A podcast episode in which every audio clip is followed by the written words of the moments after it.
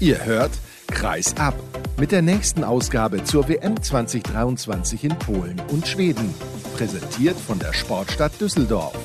Mit brandheißen Stimmen und Analysen so nah dran wie aktuell eben möglich. Euer Mann am Mikrofon ist Sascha Staat.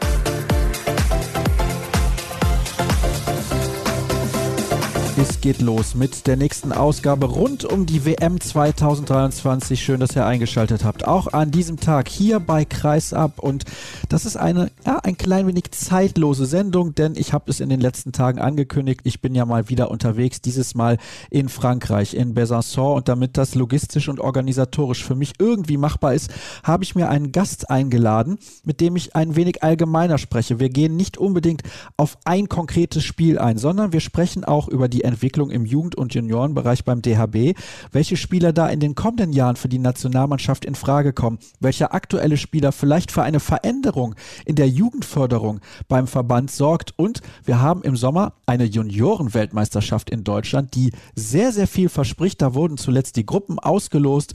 Und das ist sehr spannend. Deutschland spielt zunächst mal in Hannover in der Gruppe B eine verkappte Afrikameisterschaft. Und derjenige, der für den Erfolg dieser Truppe verantwortlich ist, das ist der Bundestrainer Junioren Martin Heuberger. Hallo Martin, schönen guten Tag.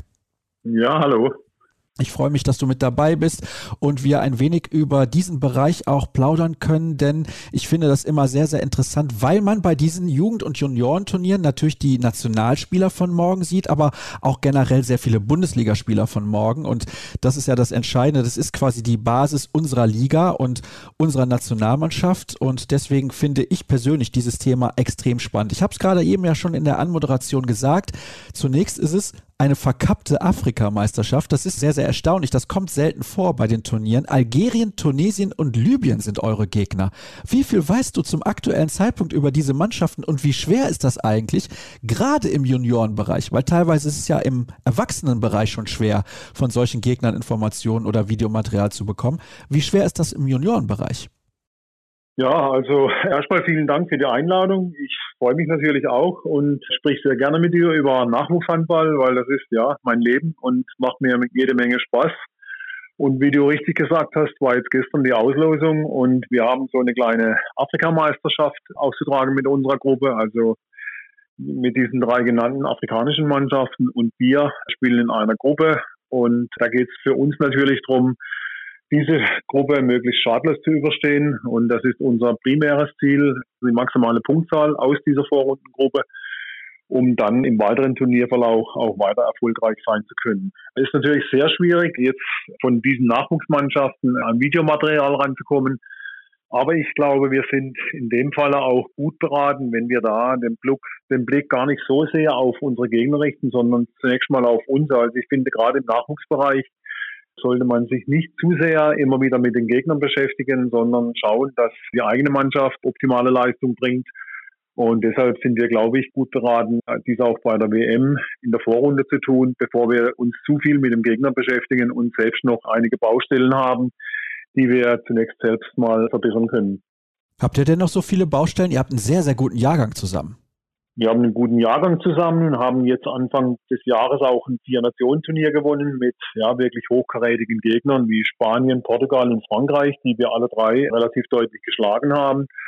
Aber das war jetzt eine Momentaufnahme im Januar. Ich denke, in einem halben Jahr sieht wieder vieles anders aus. Ich denke, wenn Portugal komplett spielt, weil beide Costa-Brüder sind jetzt mit der A-Mannschaft schon bei der AWM, spielen dort schon eine gewichtige Rolle. Also wenn die dann im Sommer bei der Junioren-WM dabei sind, dann haben die sicherlich ein anderes Gesicht.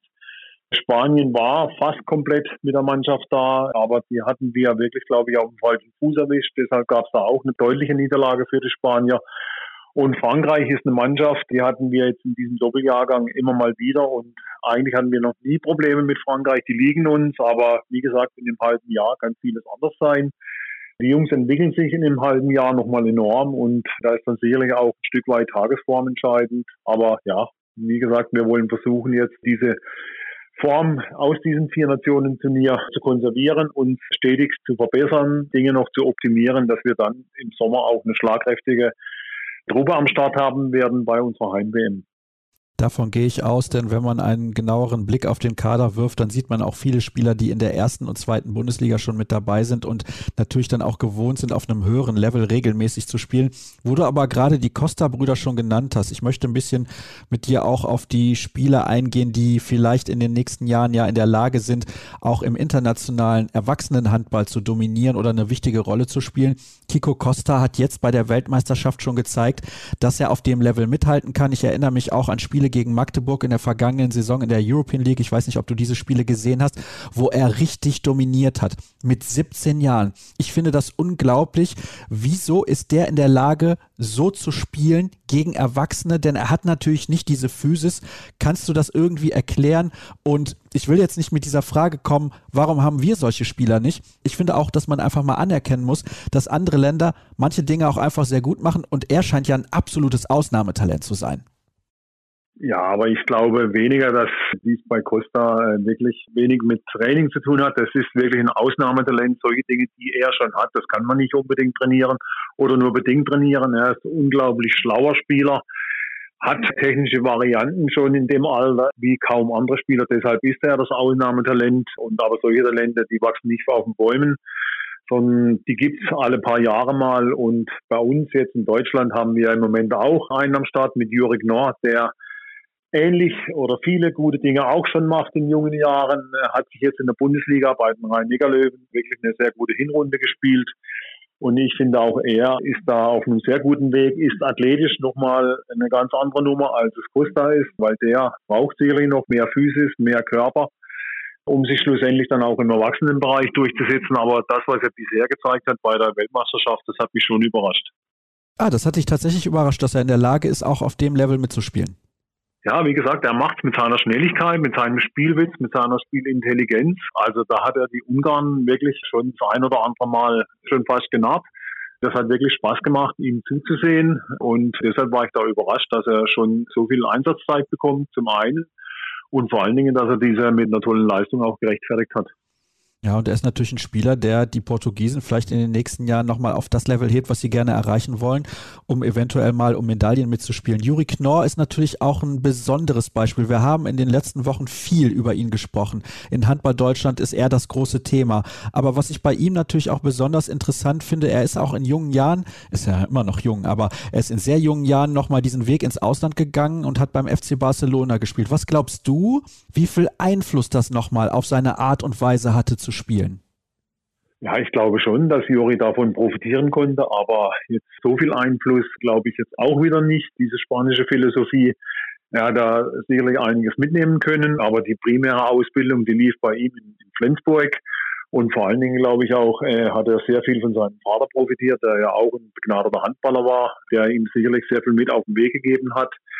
Und jetzt hat er zuletzt eben dann GWD Minden, als er zurückkam von Barcelona, hat er in Minden um den Abstieg mitgespielt, war dort Leistungsträger, konnte sich entwickeln und stand Woche für Woche auf der Platte, musste in wichtigen Spielsituationen Entscheidungen treffen und jetzt setzt er das Ganze fort bei den rhein löwen und es macht einfach Freude. Und er hatte letztes Jahr noch einen sehr guten Lehrmeister mit Andy Schmid, von dem er sicherlich auch sehr viel gelernt hat. Er durfte dort weniger spielen, weil Andi Schmid halt da war, aber trotzdem hat er, glaube ich, mit ihm tagtäglich im Training zusammen trainiert, konnte viel mit ihm sprechen, konnte viel von ihm abschauen und jetzt bringt er es seit dieser Saison auch wirklich auf die Platte und ja, auch super toll, wie er es bei uns in der Nationalmannschaft jetzt macht. Er ist ein anderer Spieler als alle anderen eigentlich, die wir haben in Deutschland. Er ist ein Freigeist. Beim Fußball würde man sagen, er ist ein Straßenfußballer, so ein richtiger Zocker. Glaubst du, dass sich was die Ausbildung angeht, weil du hast gesagt, er hat natürlich von seinem Vater profitiert, logischerweise, er war ein absoluter Topspieler, viele Jahre in der Nationalmannschaft gespielt oder dass er ausgebildet wurde bei der SG Flensburg-Handewitt, dass sich da auch ein bisschen was ändern wird beim Verband, was das Denken angeht, wie wir junge Spieler fördern müssen, damit sie auch den Sprung schaffen vom Juniorenbereich in den Erwachsenenbereich auf allerhöchstem Niveau. Denn das ist das, was wir seit vielen Jahren diskutieren, die Anschlussförderung. Ja, aber ich weiß nicht, wie Außenstehende über unsere Verbandsarbeit nachdenken, weil das sind genau die Attribute, die jetzt solche Spieler halt zeigen. Genau die wollen wir ja auch mit unserer Förderung, mit dem langfristigen Leistungsaufbau in unserer Rahmentrainingskonzeption wollen wir auch genau solche Dinge fördern. Es geht darum, den jungen Spielern technische Variationen beizubringen. Sie sollen ja auch strategisch gut sein in der Kooperation mit Kreisläufer. All diese Dinge stehen in unserer Rahmentrainingskonzeption drin. Aber wie gesagt, solche Spieler, die hat man halt nur selten, diese Ausnahmespieler. Und wir sind auf dem, glaube ich, guten Weg insgesamt. Und Fakt ist halt auch, dass die jungen Talente eben Spieleinsatzzeiten brauchen. Sie müssen auf der Platte stehen, schlussendlich dann Dinge umsetzen zu können, wenn es darauf ankommt, wenn Spiele eng sind, dass sie dann das Erlernte im Training auch tatsächlich unter Stress wirklich ausprobieren können, dass sie auch mal Fehler machen dürfen. Und genau da müssen wir ansetzen, glaube ich. Kannst du verstehen, dass die Leute aber teilweise dann kritisieren, dass andere Länder wie eben Frankreich oder Spanien, ich glaube, das sind die beiden Paradebeispiele, lassen wir die Skandinavier mal ein bisschen außen vor, dass Frankreich und Spanien auch im Jugend- und Juniorenbereich gut sind und dann immer in der Lage sind, diese Spieler aber auch langfristig in ihrer erwachsenen Nationalmannschaft einzubauen. Wir aber vielleicht nicht so sehr? Ja, aber ich sehe das genauso in Portugal auch, weil den Nachwuchsleistungssport in Portugal beobachten wir schon seit Jahren und die haben immer wieder Top-Mannschaften, top ausgebildete Spieler. Aber du hattest ja vorhin schon richtig erwähnt, du hast das internationale Spiel Magdeburg gegen Lissabon gesehen, wo ein 17-jähriger Costa wirbelt wie ein alter, erfahrener Hase. Und genau, er wirbelt darum, weil er halt eben mit jungen Jahren schon Einsatzzeiten bekommt. Ne? Und das ist halt der große Unterschied. Wir haben bei uns in Deutschland die stärkste Liga der Welt. Und wenn man unsere Top-Nationen anschaut, primär spielen dort halt ausländische Spieler auf den entscheidenden Positionen. Und nur ganz, ganz wenige deutsche Spieler, auch deutsche Nationalspieler haben da nicht immer den ersten Platz oder den ersten Vorrang, sondern sitzen auch teilweise unsere deutschen Nationalspieler auf der Bank und geschweige denn halt unsere jungen Talente, dass sie Woche für Woche eben ihre Leistungen abrufen dürfen oder können, wenn es drauf ankommt in Spielen. Und da, glaube ich, sehe ich einen ganz großen Unterschied eben zur spanischen Liga oder auch zur französischen Liga, wo in deren Ligen halt die jungen Top-Talente schon Leistungsträger in vermeintlich schwächeren Mannschaften sind, aber sie stehen Woche für Woche auf der Platte und müssen es beweisen, wenn eben Spiele entschieden werden. Also sprich, dahingehend müssen wir etwas tun. Auch natürlich wollen wir immer auch unsere Ausbildung optimieren, aber wie gesagt, schlussendlich entwickelt sich ein Spieler halt dann nur dann, wenn es tatsächlich auf dem Spielfeld eng wird, nur dann, wenn er unter Stress auch entscheiden muss und dann eben Dinge abrufen muss, die er sich im Training erarbeitet hat, nur dann kann er auch davon lernen und sich daraus dann auch entwickeln. Das bedeutet eigentlich, Martin, dass vielleicht gerade die Mannschaften, die im Mittelfeld und eventuell unteren Drittel in der Bundesliga unterwegs sind, mehr Mut haben müssen, um auf Spieler wie beispielsweise bei GWD Minden damals Juri Knorr zu setzen? Ja, das ist einerseits richtig, aber andererseits verstehe ich natürlich auch die Vereine, insbesondere deren Trainer, die stehen natürlich unter mächtiger Erfolgsdruck und da ist man halt nicht unbedingt gewillt oder hat nicht unbedingt den Mut, unseren jungen Talenten eben diese Chance zu geben. Dann baut man lieber auf erfahrene Spieler und unsere jungen Talente, man hat vielleicht so ein bisschen die Angst, dass dann die Fehlerzahl zu hoch wird und sie eben dann diesem Stress doch nicht gewachsen sind. Aber wir haben auch sehr, sehr viele gute Beispiele mittlerweile in unserer Liga. Also Hannover macht mit Justus Fischer, mit Renas Ustins, Füchse Berlin mit Nils Lichtlein, Mattes Langhoff oder auch in Potsdam, wo ja viele Zweitligaspieler aus meinem Juniorenjahrgang wirklich Leistungsträger sind in der zweiten Liga und der Weg kann auch über die zweite Liga gehen. Wichtig, wie gesagt, für uns ist halt, dass unsere Spieler Woche für Woche Einsatzzeiten bekommen in Spielen, wo es eng wird und nicht, wenn zehn Tore Vorsprung oder zehn Tore Rückstand zu verwalten sind. Das macht die Spieler nicht besser, sondern nur dann, wenn halt Stress aufkommt. Das ist ein kleiner Teufelskreis. Können wir aus diesem Teufelskreis irgendwie rauskommen? Nein, das ist schwierig, weil die Interessenslagen einfach manchmal zu unterschiedlich sind. Wie gesagt, ich kann die Vereine verstehen. Sie haben einen mächtigen Erfolgsdruck natürlich und da ist es dann halt schwierig, sich zwei, drei Jahre vielleicht mit dem Talent auseinanderzusetzen, ihnen immer wieder die Chance zu geben, sie zu entwickeln und dann auch mal Fehler zuzugestehen. Das ist sehr schwierig für einen Bundesliga-Trainer, keine Frage, wie gesagt. Aber wir haben auch in Deutschland viele andere Möglichkeiten. Du hast angesprochen, Mannschaften, die vielleicht eher im Mittelfeld spielen, wo der Erfolgsdruck nicht ganz so hoch ist, die könnten sich vielleicht noch ein bisschen mehr unserer Nachwuchsarbeit verschreiben. Oder, wie ich es auch schon angeführt habe, gerade Zweitligisten sind für mich da ein prima Betätigungsfeld für 18-, 19-jährige Talente, wenn sie dem Nachwuchssport dann entwachsen sind und in den Erwachsenenbereich reinkommen. Ein Top-Talent sicherlich in der Lage, auch schon in der zweiten Liga damit zu spielen. Und es gibt auch Top-Talente, die in der Lage sind, in der ersten Liga mitzuspielen. Über zwei möchte ich mit dir sprechen, weil sie in Zukunft, glaube ich, auch eine wichtige Rolle in der A-Nationalmannschaft spielen werden. Der eine ist der Kreisläufer der TSV Hannover Burgdorf, Justus Fischer. Und da habe ich zuletzt mal mit Timo Kastening drüber gesprochen und der ist von ihm relativ begeistert, hat gesagt, der kann auch hinten im Innenblock decken und vorne ist er auch sehr, sehr gut und der wird in den nächsten Jahren seinen Weg machen. Wird er das machen und warum? Also ich bin von Justus auch überzeugt, weil ich ihn jetzt schon ein paar Jahre beobachte und ich sehe halt seine Entwicklungsschritte, die er wirklich kontinuierlich macht. Vor zwei, drei Jahren war noch das größte Mango bei ihm seine athletische Entwicklung, aber da hat er jetzt einen unglaublichen Sprung gemacht, hat seine Ernährung umgestellt und hat auch kontinuierlich Krafttraining gemacht und hat mit Igor Remero, glaube ich, auch einen sehr guten Nachwuchstrainer in Hannover damals gehabt der ihm viele Dinge auch aus dieser spanischen Philosophie vielleicht auch beigebracht hat. Und insgesamt die Entwicklung bei Justus stimmt mich sehr freudig.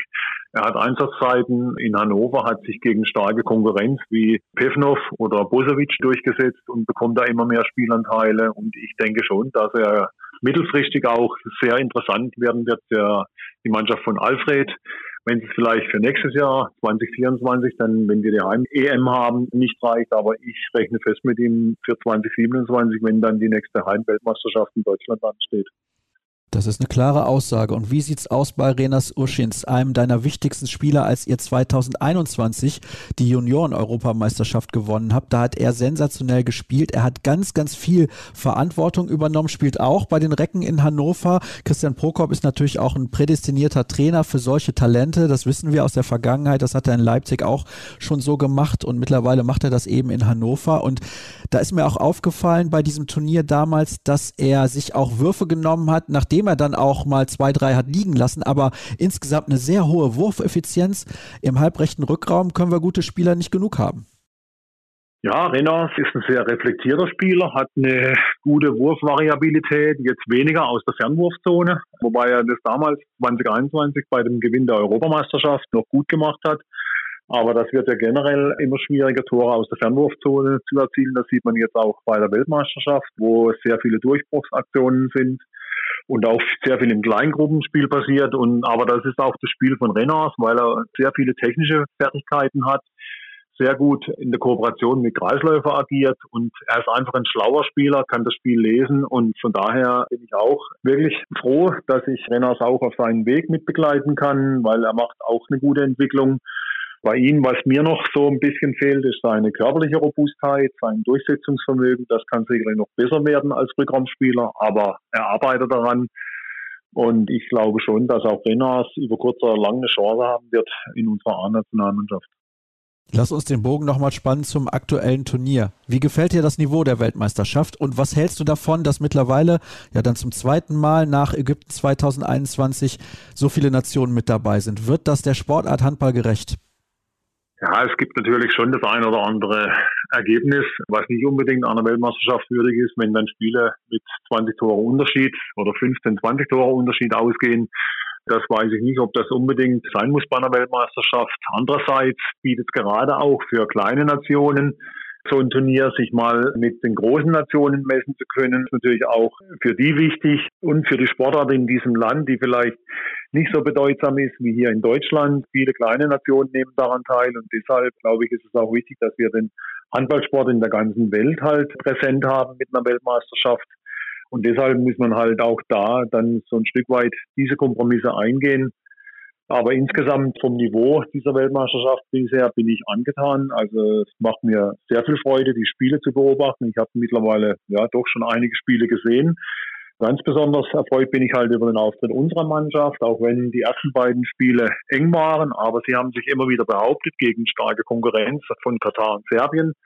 Und gestern hat mir gut gefallen, obwohl kein Sieg mehr notwendig gewesen wäre oder das Ding im Vorfeld ja schon klar war, dass unsere Mannschaft die Hauptrunde erreicht mit vier Punkten, dass sie trotzdem sehr fokussiert, sehr konzentriert war und Alfred dann auch seinen Leistungsträger Pause geben konnte und sich vor allen Dingen so diese 1B-Garde, sage ich mal, die Spieler, die bisher weniger Einsatzzeiten hatten, dass die gestern mehr spielen konnten, dass die es bewiesen haben, dass sie es drauf haben, so dass Alfred jetzt wirklich auch Vertrauen in alle Spieler haben kann für den weiteren Turnierverlauf.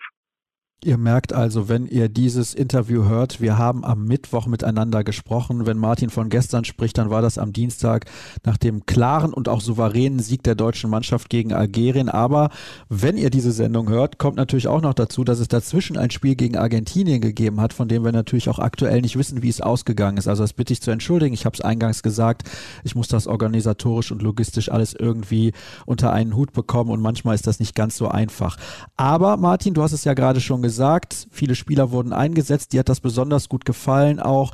Deswegen bin ich optimistisch. Heute Abend sozusagen wird dann die Partie gegen die Niederlande ausgetragen. Jetzt sind wir mal zuversichtlich, was dieses Spiel gegen Argentinien angeht. Egal wie es dann auch gelaufen ist, aber sagen wir mal, die deutsche Mannschaft hat diese Partie für sich entschieden. Die Niederlande haben mir gegen Norwegen extrem gut gefallen. Das einzige Problem war, dass sie keine Tiefe im Kader hatten. Aber sie haben gezeigt, dass sie in der Lage sind, trotzdem über 60 Minuten eigentlich mit einer absoluten Spitzenmannschaft mitzuhalten. Ich finde, das ist ein ganz offenes Duell und da darf man nicht im Ansatz irgendwie denken, ja, die Niederländer, die schlägt man sowieso. Ja, also da bin ich mir sicher, dass unsere Mannschaft die Niederlande nicht unterschätzen wird, genauso wie sie eben gestern gegen Algerien ihr Spiel hochkonzentriert angegangen sind. So werden sie auch in das Spiel gegen die Niederlande gehen. Wobei Niederlande sicherlich eine andere Kragenweite ist. Sie haben einen überragenden Mittelmann mit Luc Steins, der wirklich 60 Minuten Tempo macht und absolute Unruhe hört in deren Angriffsspiele ist. Dann mit Kai Smits, ein Vollstrecker mit sehr guten Shooterqualitäten. Daniel Bayens, Rückraum links, Rückraum Mitte vom HSV, der dort sich nochmal gut entwickelt hat. Also, oder auch dann Beganem am Kreis gefällt mir sehr gut. Er ist auch der Kopf in der Abwehr der Holländer. Also, da sind schon viele gute Spieler am Start die auch in der Bundesliga aktiv sind, außer jetzt Luc Steins, der ja für Paris aufläuft.